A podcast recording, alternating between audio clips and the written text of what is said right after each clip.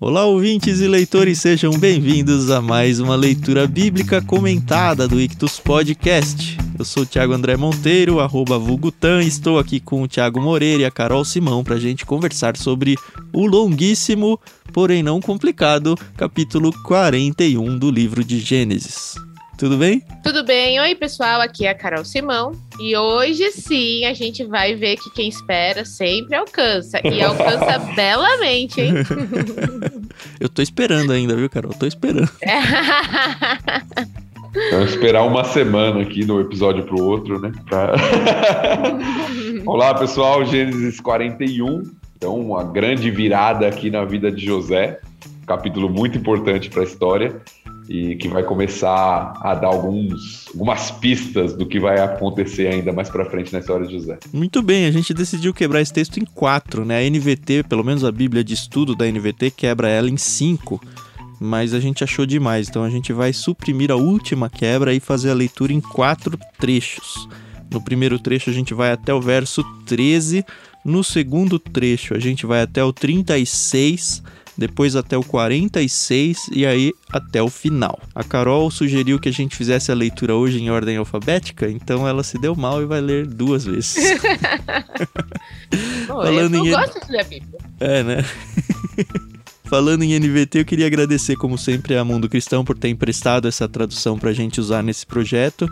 E também agradecer, como sempre, a Maria Lídia, pianista aí, que emprestou o álbum de jazz dela, Inspiração em Três Tons, para a gente usar aí como trilha do programa, tá bom? Sempre a gente gosta de lembrar também que você tem a oportunidade de participar lá no Telegram com a gente, conversar com a gente, conversar com outras pessoas. Por lá a gente também divulga os episódios do LBC. E se você está aqui e caiu de paraquedas, nem sabe como nos encontrar, você encontra todos os episódios organizados no site ictus.com.br. Lembrando que ictus se escreve I-C-H-T-H-U-S ou só procura por leitura bíblica comentada no seu agregador de podcast favorito aí que você vai acabar encontrando a gente, tá bom? Muito obrigado e vamos lá!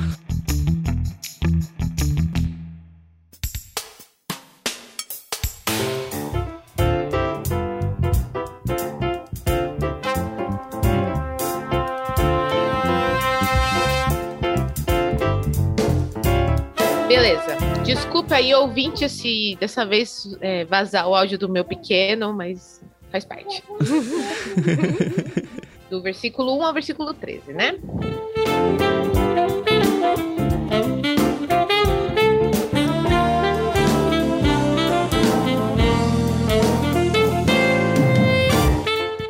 Dois anos inteiros se passaram e o faraó sonhou que estava em pé na margem do rio Nilo. Em seu sonho, viu sete vacas gordas e saudáveis saírem do rio e começarem a pastar no meio dos juncos. Em seguida, viu outras sete vacas saírem do Nilo. Eram feias e magras e pararam junto das vacas gordas à beira do rio. Então as vacas feias e magras comeram as sete vacas gordas e saudáveis. Nessa parte do sonho, o faraó acordou. Depois voltou a dormir e teve outro sonho. Dessa vez viu sete espigas de trigo cheias e boas, que cresciam em um só talo. Em seguida apareceram mais sete espigas, mas elas eram murchas e ressequidas pelo vento do leste. Então as espigas miúdas engoliram as sete espigas cheias e bem formadas. O faraó acordou novamente e percebeu que era um sonho. Na manhã seguinte, perturbado com os sonhos, o faraó chamou todos os magos e os sábios do Egito. Contou-lhes os sonhos, mas ninguém conseguiu interpretá-los. Por fim, o chefe dos copeiros se pronunciou. Hoje eu me lembrei do meu erro, disse ao faraó. Algum tempo atrás, o Senhor se irou com o chefe dos padeiros e comigo e mandou prender-nos no palácio do capitão da guarda. Certa noite, o chefe dos padeiros e eu tivemos, cada um, um sonho, e cada sonho tinha o seu significado. Estava conosco na prisão um rapaz hebreu que era escravo do capitão da guarda. Contamos a ele nossos sonhos e ele explicou o que cada um significava. E tudo aconteceu exatamente como ele havia previsto. Fui restaurado ao meu cargo de chefe dos copeiros e o chefe dos padeiros foi enforcado em público.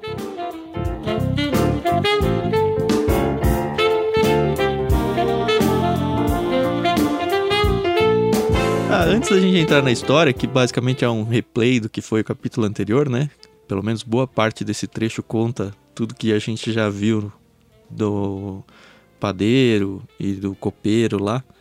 Uma coisa que sempre me deixou meio confuso, isso desde criança, é esse negócio das vacas saindo do rio. Não sei se isso incomodava vocês. Mas finalmente eu descobri porque a vaca sai do rio. Não é, não, não é jacaré, né? Mas é porque as vacas elas ficavam imersas, pelo que eu vi em alguns lugares, elas ficavam imersas deixando só a cabeça, quase como um hipopótamo assim, por causa do calor e por causa das moscas. Então elas ficavam ali, e tem os juncos, então deve ser meio que não é, chega a ser lama, né? Mas é aquele emaranhado de galhos e tudo, então elas ficam lá se refrescando no ofurôzinho particular delas lá. E aí era comum para os egípcios verem as vacas saindo do rio Nilo, né? É, para ir buscar alimento, né? É, é estranho para a gente mesmo, porque a gente sempre vê esse tipo de animal em, em montanha, né? Numa região né? seca, de né? terra é. mesmo, né? Plana, É, né? é. Seca. E chama a atenção mesmo, e eu não sabia disso também. Eu descobri isso na, nos comentários aqui, de que no Egito era comum, por causa do calor, por causa Uhum. coisas, como foi dito, aí a vaca ficar se refrescando lá no Nilo, né? Uhum. Não, pra mim isso não é o estranho. O estranho é as sete vacas magras comerem sete vacas gordas. Primeiro é uma vaca comer a outra, né? Vamos combinar. Talvez não seja tão absurdo quanto uma espiga comer a outra, mas ok. e lembrando que o Rio Nilo, ele era um rio, né, muito influente e fluente, né, no sentido de que ele dava vida ao Egito, né? Uhum. Tanto é que a- o, o sonho ele acaba sendo até estranho para a gente, porque a gente já passou por vários episódios da vida de Abraão, por exemplo, que a gente narrou, né, falou que o Egito era o local onde geralmente as pessoas fugiam quando tinha fome. Uhum. E vai acontecer, né? Nilo, né? Justamente por causa do Nilo. Só que agora o próprio Egito vai, vai passar por, um- por uma questão de fome, o que era muito raro. né? Aconteceu algumas vezes na história, mas era muito raro, justamente por causa né, do Nilo, que Uhum. dava o necessário para a plantação, né, para toda a questão da, da região ali, da agricultura. Então, o sonho já nos é meio que assustador, ou a interpretação dele, como a gente vai ver depois, porque se a maior nação da Terra vai passar por fome, imagine as demais, né? Uhum. Pois é, pois é. É interessante que o texto começa narrando o tempo, né? Ah, é. Dois anos se passaram entre o capítulo 40 e o capítulo 41. Uhum. Ou seja, desde que José interpretou o sonho lá do copeiro, do padeiro, e que ele tinha pedido, ó, lembre-se de mim e tal, passaram-se dois anos. Então, imagine dois anos numa prisão, né? A gente fala assim, nossa, o tempo passa rápido, dois anos não é nada. Depende da- do tá lado da preso- porta que você tá, né? Exatamente. Para alguém que está preso lá na expectativa, ó, falou, ó, lembra de mim e tal. O que que será que o copeiro. Será que o copeiro lembrou? Será que lembrou e não adiantou nada? Ninguém quer saber de mim? Dois anos passaram nessa angústia, né? Teve um episódio que a gente ficou na dúvida de quanto tempo passou aqui e ali. A gente vai ver nesse capítulo que José vai ser mencionado com 30 anos, né? E a gente viu que quando ele foi vendido lá pelos irmãos ele tinha 17. Então ele ficou na cadeia no mínimo de 28 a 30 anos. Eu acredito que bem mais. E sei lá, mas assim, eu acho que ele ficou uns bons anos lá no Potifar e ele também ficou uns bons anos na cadeia antes dos dois serviçais lá entrarem e saírem. Sim. Mas é isso. Na minha cabeça encaixa muito bem a quebra do tempo na metade, mas é conjecturas, como a gente gosta de falar. né? Eu tenho uma pergunta que talvez vocês saibam, mas eu não tenho a menor ideia, de verdade. Por que vacas e por que espigas? Ó, eu eu não tenho uma explicação direta, assim, mas eram componentes, vamos colocar assim, característicos do, da vida no Egito. De alimentação, não sei será? se tem. Por causa de leite ou carne? Sei lá. Espiga é ok, não né? sei. Não sei se era de alimentação. A gente sabe que hoje, aí eu não tenho essa, essa questão histórica, a vaca é um animal sagrado em algumas regiões ali, né? Mas por causa Ah, do Índia islamismo, né? E tal. É, então. Eu não sei como eles lidavam com essa questão da, da vaca. Se era um alimento comum para o egípcio ou não. não. Não cheguei a pesquisar isso. Uhum. Eu sei que eram é, elementos presentes na cultura. né, animais bem presentes no Egito, a questão do, do trigo, né, por causa do, do, da alimentação mesmo, e que vai ser importante, inclusive, na história, o trigo, principalmente. Mas não sei se tem algum simbolismo específico. É, Realmente um simbolismo que eu tendo a forçar, e aí da minha parte, é porque, ok, a interpretação dos sonhos vai ser falta de alimento, a gente vai ver. E aí, em alimento, eu penso, ok, cereais, carne de vaca, se é que eles comiam, e leite de vaca, se é que eles tomavam. O que faz para mim sentido de que, ó, que é, é alimento. Mas também, de novo, eu não tenho nenhum embasamento nem bíblico, nem extra bíblico, pelo menos até onde eu cheguei. Sim, é possível. Eu não, eu não, fiz essa ligação, não li ninguém que falou a respeito disso, mas eu acho que é possível. Mas o destaque que a Carol deu é, é, é realmente o, o, choque do sonho, né? O faraó vê sete vacas saudáveis saindo do Nilo, até aí tudo bem. Depois ele vê sete vacas feias e magras saindo do Nilo, ah, ok, estranho uhum. também, mas tudo bem. Uhum. De repente, as, as, sete vacas magras comem né, as sete vacas gordas e saudáveis. Pois e é. aí é aquela parte do sonho que a gente acorda, né? Assustado. Uhum. O faraó acorda. Como é, assim? Então. Se fosse eu na adolescência, seria normal comer sete vacas e continuar magrelo, né? Depois dos 30, é. aí já era, já. É interessante esse destaque vai vir mais para frente no texto, né? Falando que elas comeram e permaneceram como se não tivesse comido nada, né? É. Uhum. E aí a gente vê o chefe dos copeiros, né? Que é engraçado até se a gente for pensar, né? Uh, Hoje eu me lembrei do meu erro, né? Será que foi assim? Nossa, eu tinha prometido para ele, né? Tem alguns casos, é, a gente até no Ictus a gente sofre isso de vez em quando, né? De pessoas que prometem, ah não, vamos fazer isso, vamos gravar, vamos sei lá o que, e a pessoa some do universo e nunca mais fala. e eu fico me perguntando se passados dois anos vai ser como o copeiro, fala, uh, olha, tinha lá o Ictus. Aí passa um tempo fica difícil da gente até retomar, né? E falar, ó, oh, então, lembra que eu tava te devendo um negócio aqui? Passou dois anos, mas chegou, né? Você já passou por uma situação que você tá assim, tranquilo, sentado, sei lá, e aí de repente você fala: ah, Meu Deus, eu esqueci disso! E aí você fala: E agora? O que, que eu vou fazer? É muito ruim, é, principalmente quando é algo relacionado à igreja, né? Você fala: Puxa vida, eu me comprometi e esqueci de Fulano, Ciclano de uma situação. É difícil. Isso acontece comigo toda vez que minha agenda avisa alguma coisa. Fala, ah, é hoje! Você tá ligado que tem uns lembretes para dias antes, né? eu sei. Não, eu uso muito isso. E nem com isso, às vezes ainda acabo perdendo aqui e ali, né? Agora, tem uma questão importante que eu acho que é legal a gente mencionar, que é sobre, a gente falou da, do sonho da vaca, falou do trigo, que é bem, bem parecido, né? Sete espigas cheias e boas, sete espigas ressequidas e tal. Mas tem a questão do sonho ser duplo. Uhum. Né? Eu, eu, li alguns comentários a respeito disso. Primeiro que já é a terceira vez que isso acontece, né? Sim. Mesmo que de maneira diferente. O primeiro sonho de José também foi dois sonhos que falavam a mesma coisa. Né? Lembra lá de Gênesis 37, uhum. o sol, a lua, as estrelas e tal. Né? O primeiro sonho lá de José. Temos o sonho do copeiro e do padeiro. Eram dois sonhos de pessoas diferentes, mas sonhos semelhantes, entre aspas, com resultados diferentes. Uhum. É, e agora nós temos novamente dois sonhos, né, com elementos diferentes, mas que representavam a mesma coisa. Sim. E aí eu lendo alguns comentários, é, é comum na literatura antiga, quando um sonho ele é repetido, né, esses sonhos duplos, geralmente se dava uma ideia de que aquilo de fato era um sonho que iria se concretizar um sonho duplo é, é, um, é uma mensagem que está sendo dada aqui.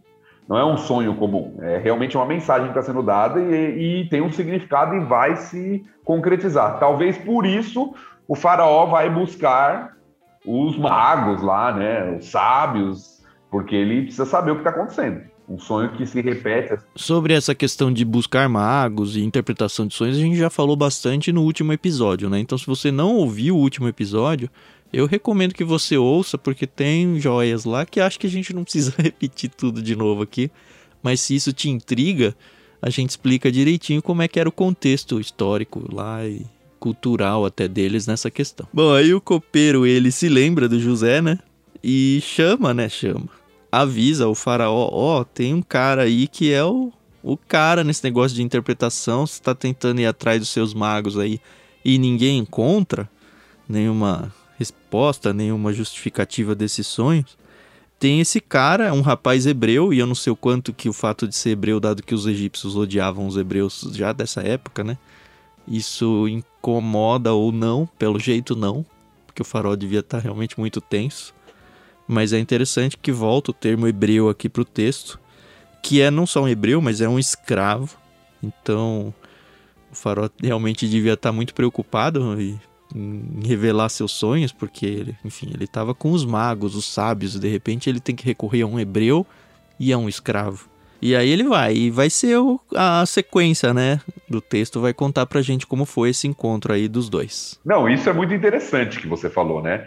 Porque todos os sábios do Egito, que se consideravam superiores, né, não conseguem interpretar o sonho de Faraó.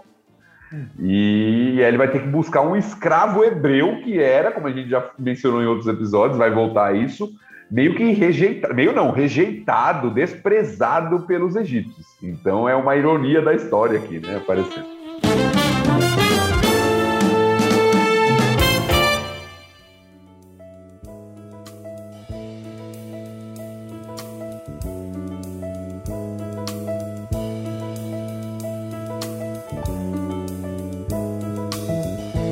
Vou fazer a leitura do segundo trecho a partir do verso 14 até o verso 36.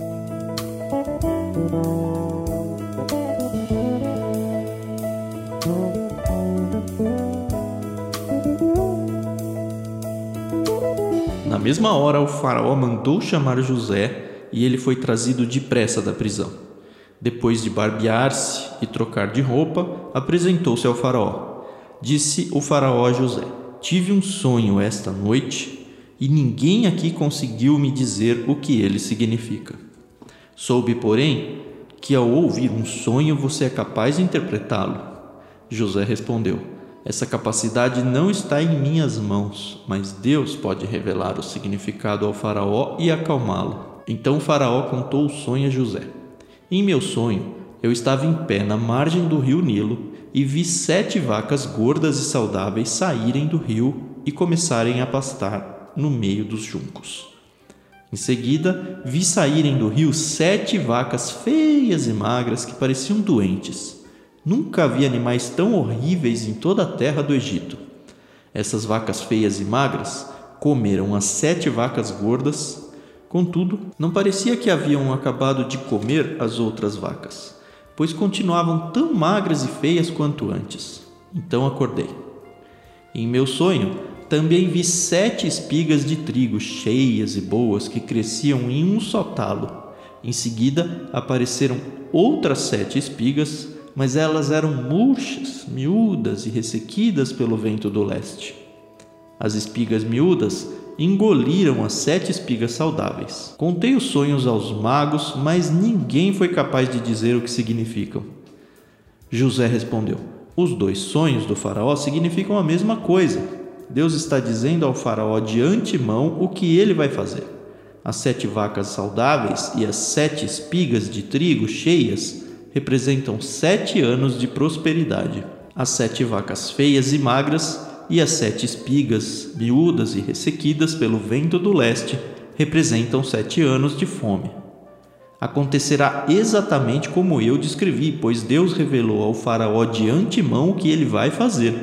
Os próximos sete anos serão um período de grande prosperidade em toda a terra do Egito.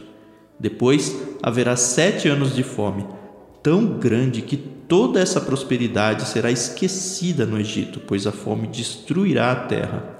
A escassez de alimentos será tão terrível que apagará até a lembrança dos anos de fartura. Quanto ao fato de terem sido dois sonhos parecidos, significa que esses acontecimentos foram decretados por Deus e ele os fará ocorrer em breve. Portanto, o Faraó deve encontrar um homem inteligente, sábio e encarregá-lo de administrar o Egito. O Faraó também deve nomear supervisores sobre a terra para que recolham um quinto de todas as colheitas durante os sete anos de fartura. Encarregue-os de juntar todo o alimento produzido nos anos bons que virão e levá-lo para os armazéns do Faraó. Mande-os estocar e guardar os cereais para que haja mantimento nas cidades. Desse modo, quando sete anos de fome vierem sobre a terra do Egito, haverá comida suficiente. Assim, a fome não destruirá a terra.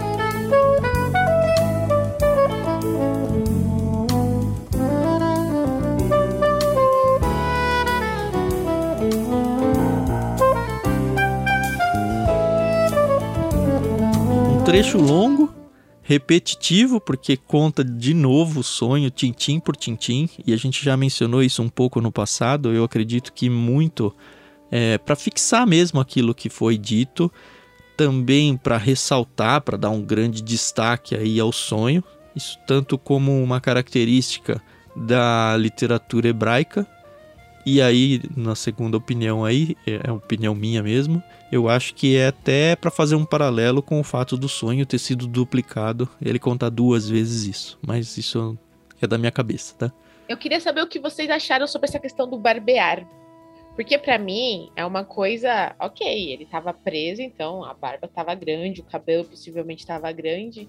E aí quando eu fui estudar, eu vi que não, não é só por uma questão de estar apresentado apresentável ao faraó, né? Mas era um costume egípcio, né? É, os egípcios se barbeavam e é interessante que é o contrário dos hebreus, que cultivavam a barba, né? É, e esse barbear, muitas vezes, o que alguns sugerem, envolvia até cortar o cabelo. A careca, né? Você já, é, se você já assistiu algum filme, né, que conta esses filmes, né, de múmias, de que falam da história do Egito e tal, você vê que a maioria dos egípcios eles eram totalmente sem pelo. Eu Pelo menos bem os, lá. Os autor... as autoridades. Por quê? Porque era um sinal para eles de. É, era o costume, era a cultura do Egito. Do Egito. Então, se você se apresentar diante do faraó, você teria que ter uma aparência ali. Né? Então, é uma espécie de tentar passar José um pouco mais aceitável uh, na cultura egípcia, sendo, sendo um hebreu. hebreu né? Ele está agora parecido com um egípcio. Até quando você vê nos filmes, geralmente eles usam aquelas coisas na cabeça mesmo, aqueles panos, né, diferentes e tal, e geralmente eles são carecas, né? É, eu acho que isso lá na frente vai ajudar os irmãos a não identificarem tão facilmente o José. Exato. Se bem que ele foi vendido com 17, provavelmente ele não tinha barba ainda, né? Mas. É, ou já tinha, né? Tem um é, adolescente de 14 anos aí, tudo barbudo. Aquele bigodinho manchadinho, né? Bonito. o Fernando fala que é o bigode piscina. Dá pra ver o fundo. E aí Faraó fala para ele: "Você é capaz de interpretá-lo, né? Eu soube que você é capaz de interpretá-lo". E aí José dá aquela resposta que a gente já viu no capítulo anterior também, né? Essa capacidade não está em mim, mas em Deus. Uhum. Né? É de Deus que provém as interpretações. Ele falou no, no capítulo anterior, né? Uhum. E agora ele novamente ele coloca o mérito em Deus, né? É interessante esse crédito que ele dá. Primeiro, por ele não se exaltar. Mas segundo, porque quem contou pro faraó foi copeiro. E o copeiro já tinha ouvido, olha, não é do José, é de Deus. Mas aparentemente o telefone sem fio aí se perdeu, né? Mas o é. José foi lá e contou de novo, ó, esse negócio é de Deus. E a gente vai ver na sequência, que a gente ainda vai ler, que de uma certa forma o faraó entende, olha, isso aí, esse Deus é forte, né? Esse Deus aí é poderoso. Mas calma, a gente ainda não leu esse trecho aí. né? Eu, eu fico pensando assim na questão de quando José interpreta o sonho. Que assim, hoje em dia, quando as pessoas falam assim, ah, sonhei com isso, eu não sei se hoje em dia os sonhos têm os mesmos significados que tinha antigamente, ou o mesmo peso na vida das pessoas, mas o que me deixa intrigada assim é que o faraó acredita, né? Olha, realmente faz sentido o que ele tá falando, né? Vai acontecer. É, ele isso. tava em busca de algo, né? Ele tava atrás dos magos pela interpretação, alguém deu uma interpretação que casa com aquilo que ele sonhou, né? É, e eu acho que a grande moral da história aqui, né, de todo uh, o relato de José, é a, a mão invisível de Deus é, coordenando os acontecimentos, né? Sim, sim, verdade. Então Deus faz o faraó sonhar, né? Deus fez uh, os irmãos venderem José de alguma forma lá para ele estivesse no Egito. Deus fez com que o copeiro e o padeiro fossem para a prisão, Deus fez com que eles tivessem um sonho. Então Deus vai orquestrando a história e quando a gente chegar mais para frente, daqui a alguns capítulos, nós vamos ver José reconhecendo isso. Hum, isso aí me lembrou o livro que a gente está lendo, Carol. Não sei se você pescou isso aí, do, do Oração da Noite, do Tishi Warren. Isso é um negócio que ela colocou lá, que é assim, mais uma daquelas coisas óbvias da vida. E a gente nunca para para realmente pensar nela, né? A gente uhum. tem o, a variável tempo na nossa vida como algo que nos cega, é o que ela defende lá. Que é como se nós estivéssemos andando num escuro total e tivesse só um, uma fonte de luz muito pequena, uma vela ou alguma coisa que a gente enxerga um, dois passos para frente no máximo, mas a gente não tem menor ideia do que está em volta.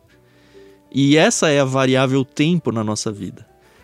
O tempo faz com que a gente consiga assim planejar a nossa vida, não o tempo, né? Mas a gente consegue sim tentar de alguma forma planejar, mas a gente só enxerga um passo para frente, dois no máximo, e a gente não tem ideia de onde vão as coisas. Só que é o que o Thiago estava falando, Deus enxerga o todo, ele enxerga o mapa onde todo mundo está caminhando, cada um com a sua velinha.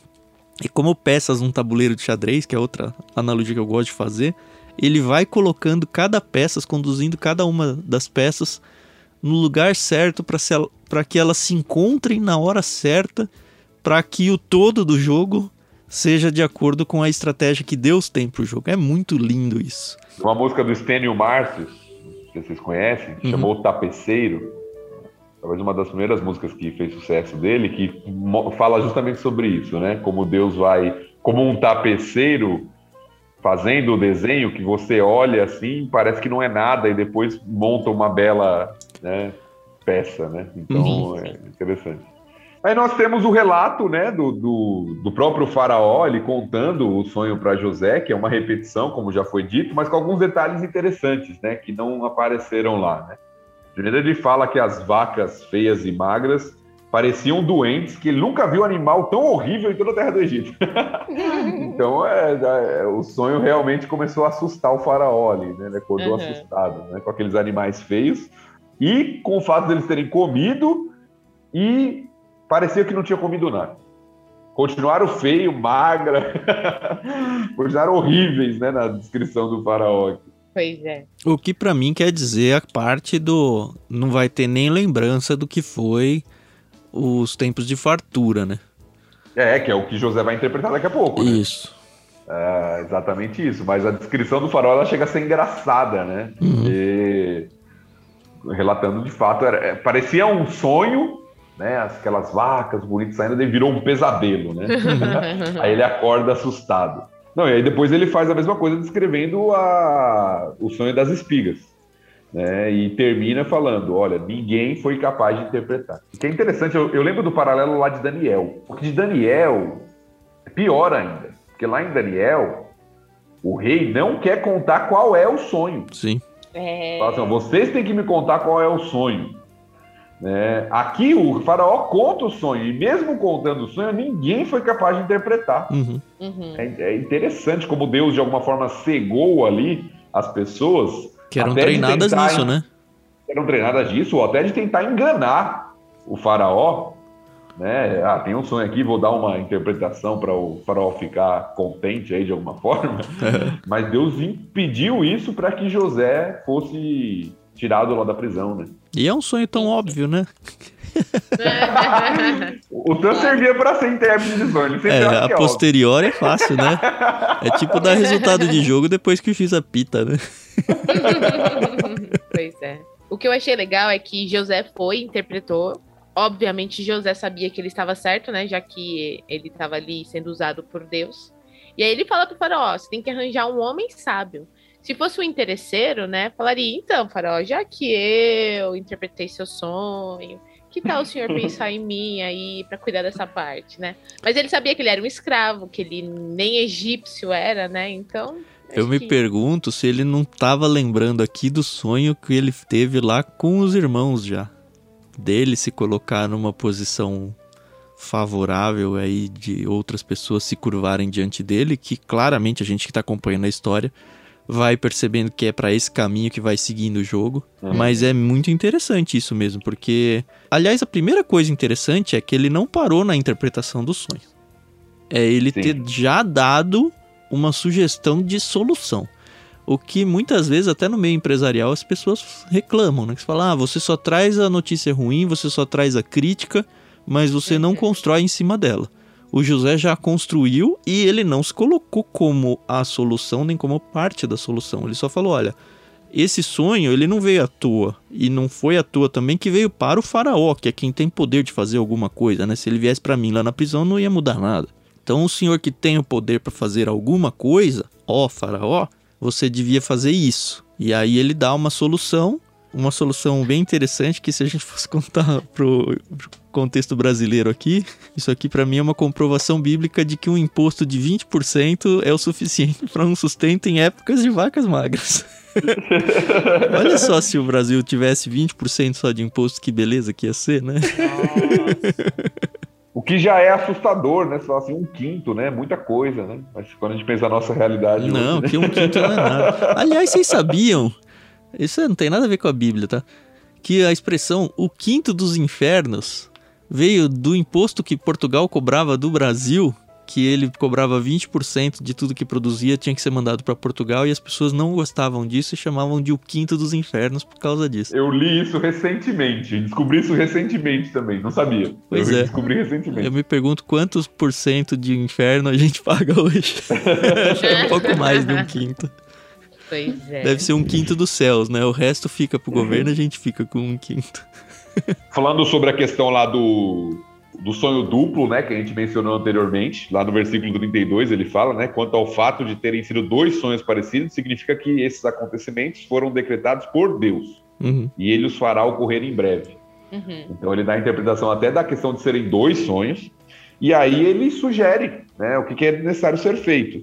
Arrumar um homem sábio, nomear supervisores sobre a terra, recolher um quinto das colheitas, juntar o alimento nos anos bons, né? Aquelas, aqueles contos infantis, né? Do, da formiga, né? Uhum. Que guarda o alimento e Sim, tal. sim. É, José se mostra de fato como um homem sábio. E ele é novo, né? Novo, 30 anos, né? O que pra gente pode parecer na nossa cultura é, uma idade né, normal, assim, para alguém ser responsável e tudo, mas a gente, se a gente for lembrar na cultura antiga, o valor estava muito mais no ancião, Uhum. É. né? No mais velho. Tanto é que isso bem mais para frente já na história, né? Mas no próprio ministério de Jesus, ah, o fato de Jesus começar seu ministério com 30 anos tinha um simbolismo também, Uhum. porque começar tão jovem às vezes não era tão fácil e tão reconhecido na cultura, né? Uhum. Uhum. Mas se a gente for pensar na vida do José até aqui, ele foi treinado para isso, né? Eh, Ele cuidava das ovelhas, ok, é um início de administração lá dos pais. Mas lembra, ele foi para casa do Potifar e ele foi treinado para administrar toda a casa dele. Depois ele foi para a prisão e foi treinado para administrar toda a prisão. Então não é um cair de paraquedas aqui. Até isso, né, a mão de Deus tá, né, no treinamento Preparando, onde a né? pessoa nem percebe que está sendo treinada para algo e muitas vezes nós mesmos, né, a gente tem feito coisas e fala, Deus, por que que eu tô fazendo isso aqui? Calma, que a sua lanterna só enxerga um passo. Lá na frente isso vai fazer sentido. Verdade. É que a Verdade. gente quer que o lá na frente seja Seja logo, uma né? hora, é, um segundo depois.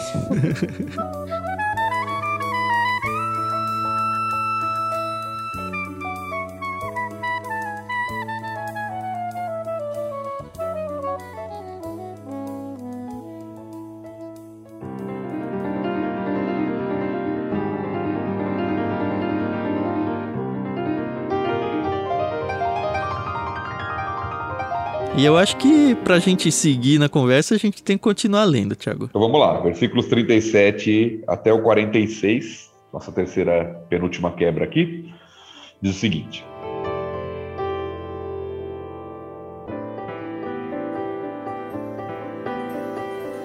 O faraó e seus oficiais gostaram das sugestões de José. Por isso o faraó perguntou aos oficiais: Será que encontraremos alguém como este homem? Sem dúvida nele o espírito de Deus. Então o faraó disse a José: uma vez que Deus lhe revelou o significado dos sonhos, é evidente que não há ninguém tão inteligente ou sábio como você. Ficará encarregado de minha corte, e todo o meu povo obedecerá às suas ordens. Apenas eu que ocupo o trono terei uma posição superior à sua. O faraó acrescentou: Eu o coloco oficialmente no comando de toda a terra do Egito. Então o faraó tirou do dedo seu anel com o selo real e o pôs no dedo de José. Mandou vesti-lo com roupas de linho fino e pôs uma corrente de ouro em seu pescoço. Também o fez andar na carruagem reservada para quem era o segundo no poder. E por onde José passava, gritava-se a ordem: Ajoelhem-se! Assim, o Faraó colocou José no comando de todo o Egito e lhe disse: Eu sou o Faraó, mas ninguém levantará a mão ou o pé em toda a terra do Egito sem a sua permissão. O Faraó deu a José um nome egípcio, Zafenate Paneia. Também lhe deu uma mulher que se chamava Azenate. Ela era filho de Potífera, sacerdote de On. Assim José recebeu autoridade sobre todo o Egito. Tinha 30 anos quando começou a servir na corte do Faraó, o rei do Egito. Depois de sair da presença do faraó, José foi inspecionar toda a terra do Egito.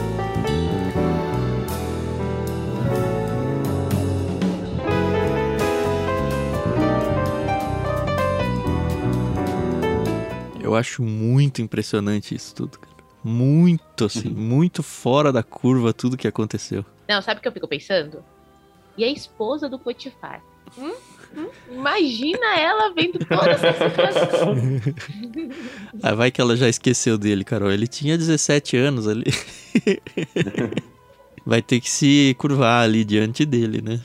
E Exatamente. o sonho dele já começa a ter reflexos aqui, né? Todo o Egito se curvando diante dele. E lembra, não tem meio capítulo, ele estava preso, um hebreu escravo. Que louco, meu. Que louco, é impressionante. E eu não gosto que as pessoas peguem isso, que eu também já vi gente fazendo isso, trazendo um discurso triunfalista por você ser cristão. Eu acho que isso é muito perigoso. Sim. Porque, ah, olha só, ele honrou a Deus, ele fez o que Deus falou, e aí foi lá um gentil, um inimigo do Senhor, e exaltou ele, colocou ele no alto. Cara, isso foi José por um motivo que era preservar o povo de Israel. A gente não pode perder o todo. Isso não é a regra, é isso que eu quero dizer. Isso é a exceção. E sendo a é. exceção, é. provavelmente não vai acontecer nem comigo e nem com você. Não, e além disso, a gente perde o ponto, né? É, é, o problema é que a gente está numa sociedade muito humanista, muito focada no homem. E a gente sempre interpreta a partir do homem, né? que não é o foco do texto. Né? O foco do texto é Deus agindo e preparando um cenário para a preservação do seu povo. E faz isso através de um, de um homem que é fiel a ele, chamado José. Uhum. Então a gente interpreta pelo, pelo ponto que não é o ponto principal. Pelo sucesso humano, né? Isso, o sucesso humano é um meio de Deus realizar a sua vontade nesse contexto. Tem uhum. contexto que o meio de Deus realizar a sua vontade é, aos olhos humanos, o fracasso uhum. até a morte. Sim. e é interessante que deveria ser igualmente exaltado pelo olho cristão, de falar: Deus, obrigado por me fazer sofrer pelo seu nome. A gente vai ver isso no Novo Testamento. Ficaram Exatamente. felizes porque foram dignos de serem presos e de sofrer fisicamente por causa do nome do Senhor. Aqui o José, Exatamente. aqui é fácil, né? Ficar digno, né? se sentir honrado por Deus e grato porque Deus me exaltou mas o objetivo não é me exaltar, o objetivo é outro. Eu só tô no meio do caminho Exatamente. aqui. O que me surpreende, me surpreende não, que eu acho muito interessante no texto, é, são as expressões de Faraó, né? Logo no comecinho. Hum. Como ele está impressionado com José, né? E com uhum. Deus até, né? Sim, sim. Será que encontraremos alguém como esse homem? Há nele o Espírito de Deus. Não só do é faraó, né, Tiago? Porque ele meio que faz um, uma reunião ali com os líderes, os oficiais, e todo mundo chega aparentemente à mesma conclusão de, ó, oh, não, esse cara aí é diferenciado mesmo. Sim, mas o fato de vir da boca do próprio faraó aos seus oficiais, lembrando que o faraó no Egito tinha uma importância, importância tão grande que era considerado um semideus. Então o fato do faraó chegar e falar, olha, não tem ninguém sábio como esse homem, nele há o Espírito de Deus. Então imagine, alguém que era considerado como Deus por alguns egípcios, é, como um semideus, fala, ó, nesse homem há o Espírito de Deus. Você vê a importância do testemunho que José deu aqui, uhum. quando ele fala, ó, a interpretação vem de Deus, não sou eu não. Uhum, uhum. É, é Deus que interpreta os sonhos, ou seja, José testemunha de Deus diante de Faraó, que é um, uma pessoa que é politeísta e é considerado quase um deus também. Né? Para alguns, um deus. O Faraó se converteu aqui, ô Thiago? Eu creio que não. É, eu também acho que não. Mas é interessante. Mas porque ele ficou impressionado, ele ficou. Uhum. Né? José foi do lixo ao luxo, né? Ganhou até uma esposa. É interessante, né? Que ele tem que perder o nome hebreu dele, né? Ele vai ser um governante, ele vai ser um líder. Ok, agora você tem que ter um nome egípcio. Ele ganha uma esposa. E é interessante porque para um, a gente já viu aí em alguns capítulos para trás, né? Para a família aí do Abraão era muito importante essa preservação de casamentos dentro do seu próprio povo, não misturar as raças e tudo. Óbvio que José não tem nem chance de fazer alguma coisa assim, mas aparentemente esse casamento vai ser muito abençoado, tanto que dois filhos que vão ser gerados aqui, eles vão fazer parte da tribo de Israel, né? E, e é interessante que tem toda uma, uma cerimônia aqui uhum. de reconhecimento e de prestígio e de autoridade de José. Uhum. Né? Porque além da, da esposa, como foi dito, da troca do nome, nós temos o próprio anel, o é. anel que estava no dedo do faraó e que foi colocado no José. Que é aqueles um selos, né? Era um instrumento de autoridade, né? Ou seja, tá sendo dado para José a autoridade de comandar ali, uhum. de ter a autoridade do faraó. Então, uhum. por exemplo, ah, precisa assinar um documento lá. José tem autoridade de fazer isso. Uhum. Né? José é o responsável, ele tem o selo de faraó, ou seja, ele, ele é o representante de faraó. O que ele fala, todo mundo tem que obedecer. Ele só está abaixo do faraó, que Sim. é o que foi dito. O que na literatura egípcia, eu estava lendo alguns comentários, você ser segundo era o sonho de todo, toda pessoa comum no Egito. Você tinha o faraó, que era o primeiro, isso não se questionava, mas esse posto de ser o segundo era algo que você encontra na literatura egípcia como ah, o segundo no reino, ou seja, é a melhor posição que alguém pode ocupar. Uhum. Porque a primeira é de faraó, ninguém toca. Sim. Então uhum. é a segunda, é a melhor posição que alguém pode ocupar. E aqui José alcança isso, né? Ele recebe roupas específicas, ele recebe né? toda a liturgia do cargo, né? Carruagem, as, os guardas indo e falando, ó, ajoelhem-se diante dele, que como o Tan já falou, é uma. Aqui talvez José caia em si, né? Poxa, meus sonhos se tornando realidade de alguma é, forma aqui, é. né? Ajoelhem-se diante dele e tal. E o faraó falando: olha, ninguém vai fazer nada aqui nessa terra sem a sua permissão. Vocês se ligaram é... que é muito paralelo também ao que foi ele na casa do Potifar, né? Que o Potifar falou, ó, tudo aqui você que coordena, você só tá abaixo de mim. Uma outra história que me veio à mente aqui é a história de Mordecai, né? Mardukeu ou Mordecai, é, Mardukeu ou Mordecai, tradução. é, depende da leitura, é, depende sim, da tradução. Sim. Lá sim, no livro de Esther, onde ele é exaltado, as pessoas têm que se curvar diante dele uhum. também. Inclusive a Amã, né? Sim.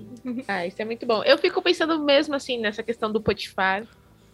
Porque se ele não morreu, ele teve que se curvar perante José, né? E a gente sabe que talvez Potifar, isso também é uma conjectura, gostasse de José, né? Afinal de contas. Eu gosto de pensar pra... isso, viu, Carol? Eu acho que cabe muito mais no texto de que o Potifar deve ter ficado orgulhoso, feliz. É, então. Ao contrário da esposa dele, que, como você falou, deve ter ficado meio, ixi, agora lascou. né?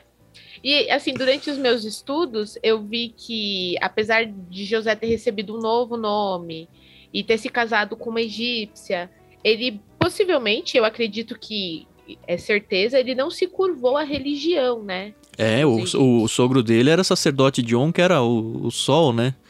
Isso. É, Ra, o Isso. deus do sol.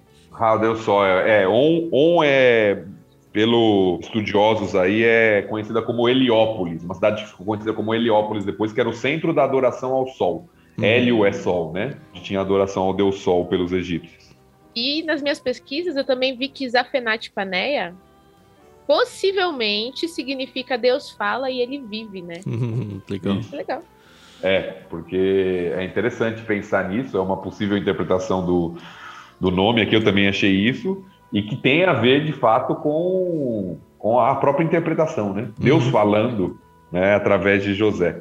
E o próprio fato de José ter o nome mudado, como a gente falou, e de ter uma esposa influente, de uma linha sacerdotal ali no egípcio, mostra aquela ideia de colocar José como uma autoridade reconhecida diante dos uhum. egípcios. Né? Agora eu fico, apesar do texto não destacar isso, eu fico pensando né, que isso deve ter causado muita, muita inveja de muitas pessoas, né? Ah, uhum. sem dúvida, né?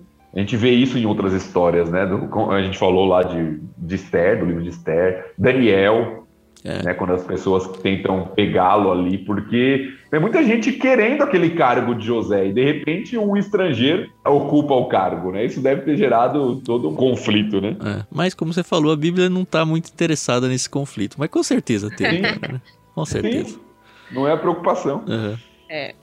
A última coisa antes da gente avançar, que eu acho interessante, eu acho uma lição também, é como termina o texto tem toda essa cerimônia, José é exaltado, ganha um monte de coisa. A primeira coisa que ele faz quando ele sai da presença do faraó é inspecionar toda a terra do Egito. É, ele é um administrador nato, né? Ele precisa é... ver o que precisa ser feito. Ele não se é, não se vislumbra com o cargo, não senta no seu Exatamente. trono e fala, oh, agora venham aqui me bajular, né? Ele sai para trabalhar.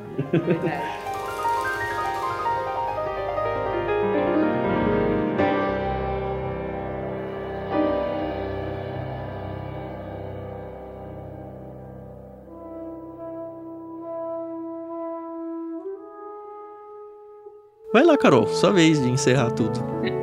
Beleza, então vamos lá.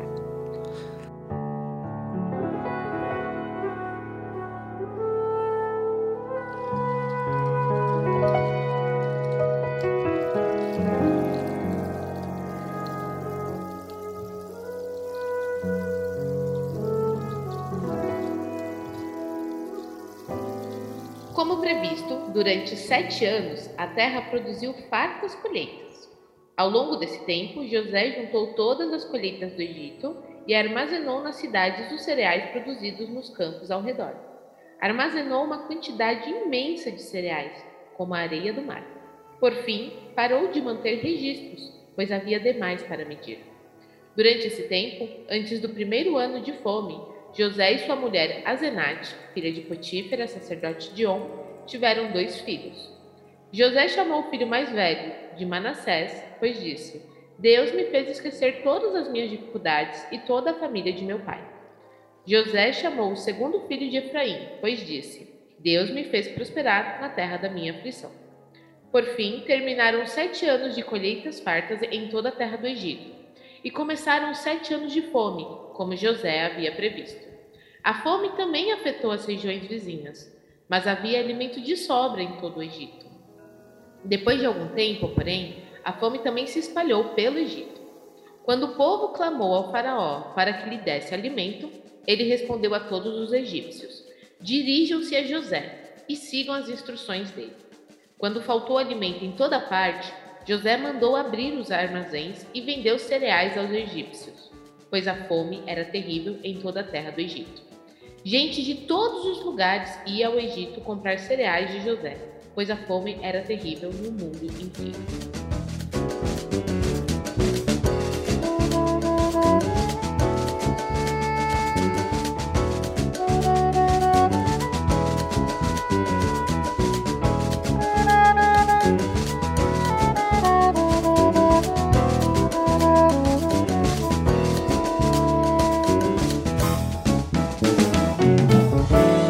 Eu tenho certeza José, como um bom administrador, ele não superfaturou o valor dos grãos, né? Ah, Sei controvérsias. Não, Mas não é pro capítulo de hoje, né?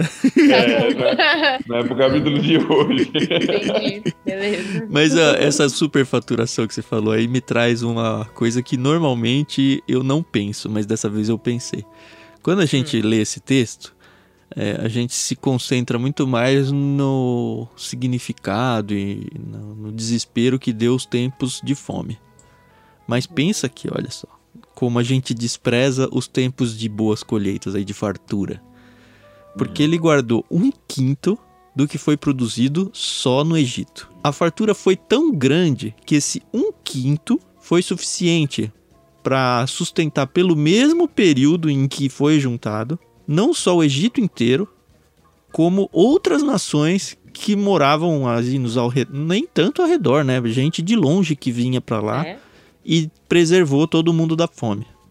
Então, Uhum. olha o tamanho dessa fartura. Um quinto sendo.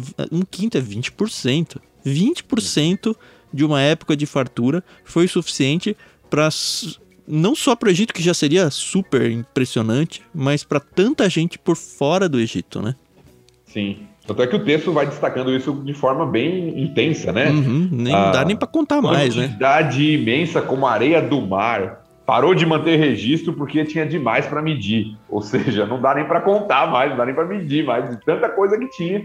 Mas isso é um princípio interessante que vai ser repetido na literatura de sabedoria na Bíblia, né? Em Provérbios, o princípio de você armazenar enquanto há fartura. Uhum. É, esse princípio é muito interessante, né? Que vai ser Para nós até, né? Exato. Gente que fala, ah, não, eu ganho X, eu gasto X mais 10 ainda, né? Cara, segura. Eu acho que. Eu, eu li uma vez, e, e não foi nem um cristão que falou, acho que. Não sei se eu li ou se eu vi um vídeo. Falando, olha, todo mundo deveria é, poupar pelo menos 20% do que ganha. 20%. Nós cristãos que entregamos nossas ofertas a, a Deus e tudo mais, muita gente se baseia no dízimo, que seria o 10%. Mas eu acho que é uma boa política você organizar sua vida financeira, vida familiar, vida tudo, para você tentar fazer isso, que é, olha, eu vou viver com 80% do que nós recebemos aqui como família. E eu vou separar Aí eu- não é o assunto de hoje, né? Dízimo nem nada, mas fica o 10 como uma sugestão aí.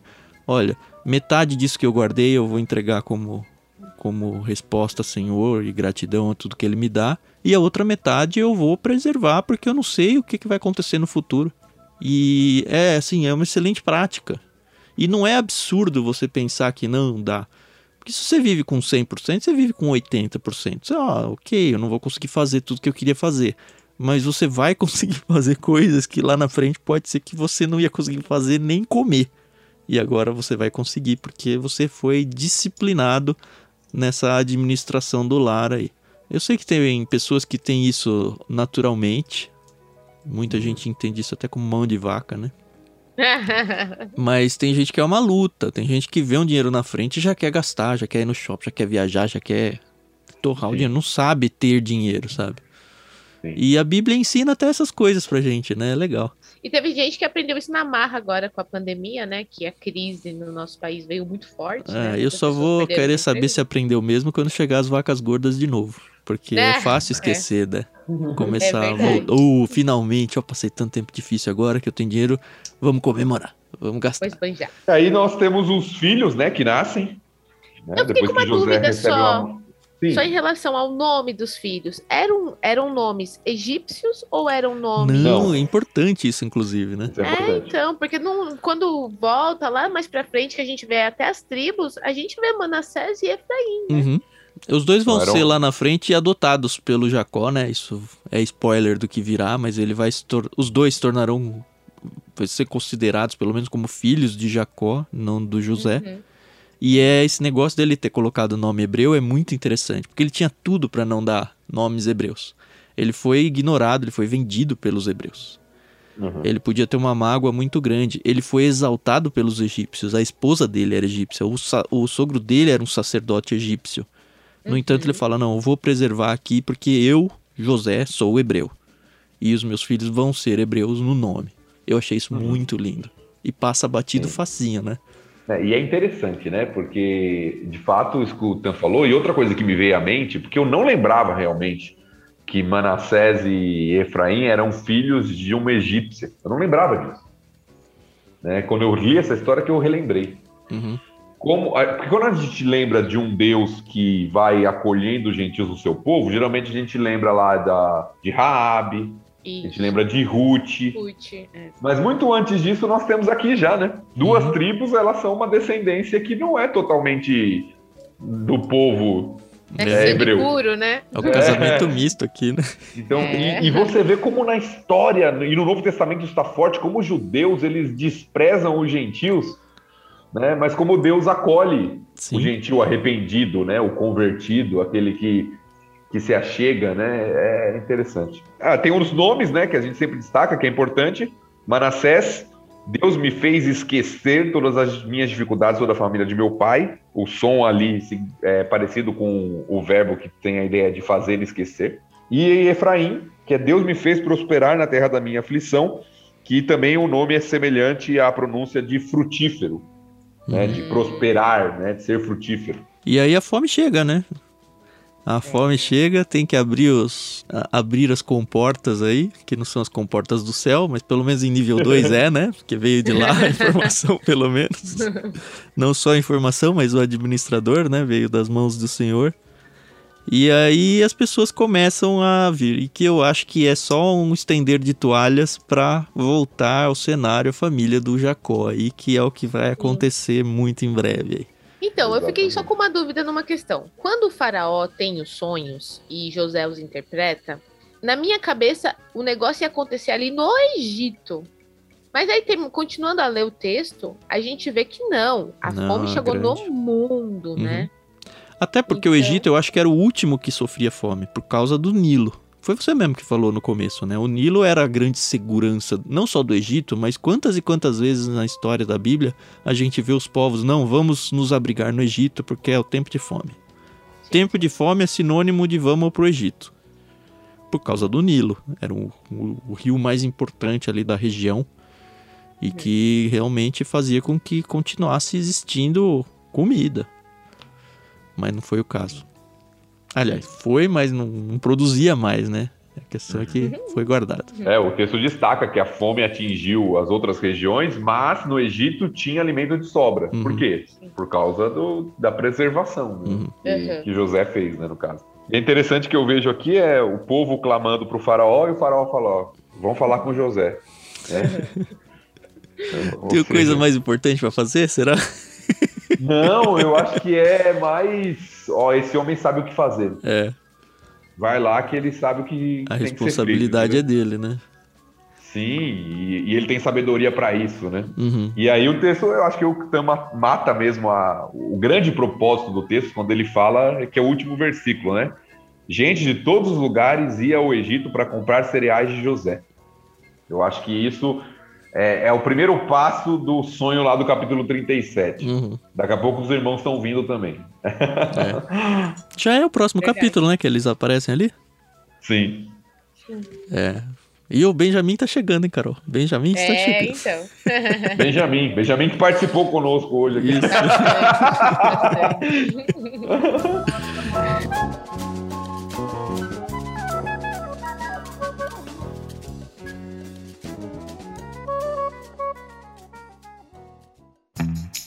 É isso, mais uma vez a história para num momento gancho aí, né? Bem estilo novela, seriado aí.